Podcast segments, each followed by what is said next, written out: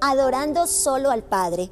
Deuteronomio capítulo 27, verso número 15. Maldito el hombre que hiciese escultura o imagen de fundación o abominación a Jehová, obra de mano de artífice, y la pusiere lo oculto. Y todo el pueblo responderá y dirá, amén.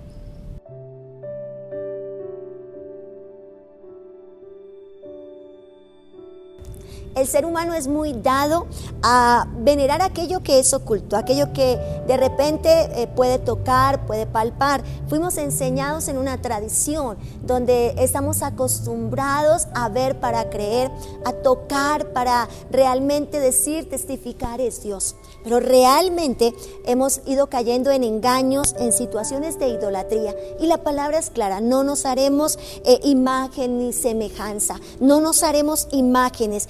El pueblo de Israel en medio del desierto eh, fue conducido en su corazón a la idolatría, fue conducido en su corazón a levantar falsos dioses y levantar situaciones que maldijeron su generación. Y sabe, hasta cuatro generaciones recibieron esa maldición. Si hay algo en lo que nosotros debemos orar, trabajar y sacar de nuestra vida, es el engaño de la idolatría. La palabra del Señor nos dice, no es por vista, es por fe. Caminamos por fe. ¿Qué es la fe? La fe es certeza, la fe es convicción. Y aunque no vemos, creemos. Y aunque no podemos palpar, estamos seguros y convencidos. Y hoy quisiera darte un pequeño consejo. Si en su casa existen amuletos, ídolos, objetos de fetichismo, de agüero, ese tipo de cosas que tal vez se heredan, que incluso tal vez usted ni siquiera se ha dado cuenta. Hoy deseo con todo mi corazón que usted ore, que usted ore y saque esas cosas, que usted no permita ni en su vida, ni en su casa, ni en su hogar, ni en, sus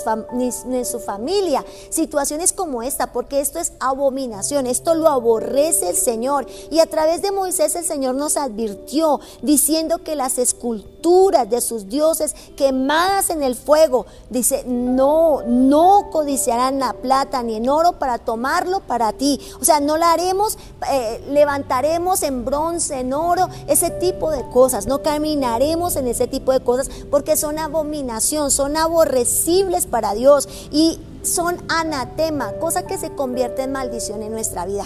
Bien, si hoy Dios nos está hablando de esto, es porque definitivamente hay una maldición en la idolatría, hay un estancamiento y es el tiempo de dar un fruto, es el tiempo de ser fructíferos, hay que podar cosas en nuestra vida e incluso cosas que de repente representan, que tal vez un día fueron motivo de idolatría en tu corazón. Es el tiempo de limpiar la casa, es el tiempo de la poda, es el tiempo de santificar. El que esté bien, mire que no el que sea santo, santifíquese más. Honremos a Dios, no por lo que vemos, honremos a Dios por fe. Él es Dios, Él es real. Nosotros creemos en Él y no necesitamos hacernos imágenes de lo que está en el cielo, de lo que está en la tierra. No necesitamos hacernos imágenes para creer. Tú no necesitas ver para creer. Por eso eh, en las iglesias cristianas tú no vas a encontrar imágenes. No, porque esa no es la enseñanza, esa no es la idea. La idea no es que tú veas y para que creas, alimentando ciertas situaciones, porque eso traduce también a brujería.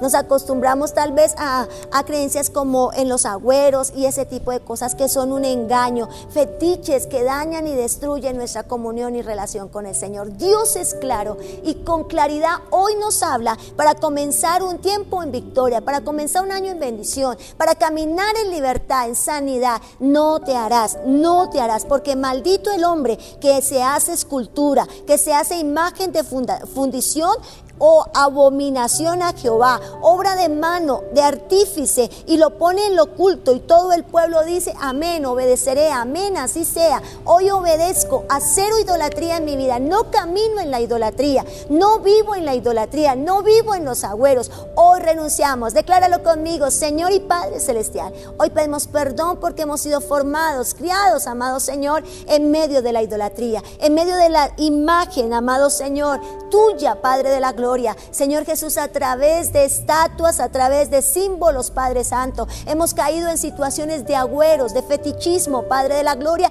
e incluso de hechicería, Padre Santo. Pero hoy en tu nombre, Señor, todo lo que haya en nuestras casas, todo lo que haya en nuestra vida, Señor amado, que sea abominable, que sea Padre de la gloria, de estancamiento, de ruina y de maldición, renunciamos y lo sacamos en el nombre poderoso de Jesús de Nazaret, Señor. Tú vives, tú eres tú vives dentro de nuestro corazón y no nos haremos imagen ni semejanza tuya. Señor, en tu nombre estamos aquí para crecer, para aprender, para recibir, sabiendo que nuestra vida debe ser fructífera, Señor. En tu nombre mi bendición eres tú. En tu nombre, Señor amado, mi productividad eres tú. Mi fructificación eres tú. Tú eres mi mayor bendición. En Cristo Jesús yo lo creo. Amén y amén. Feliz y bendecido día.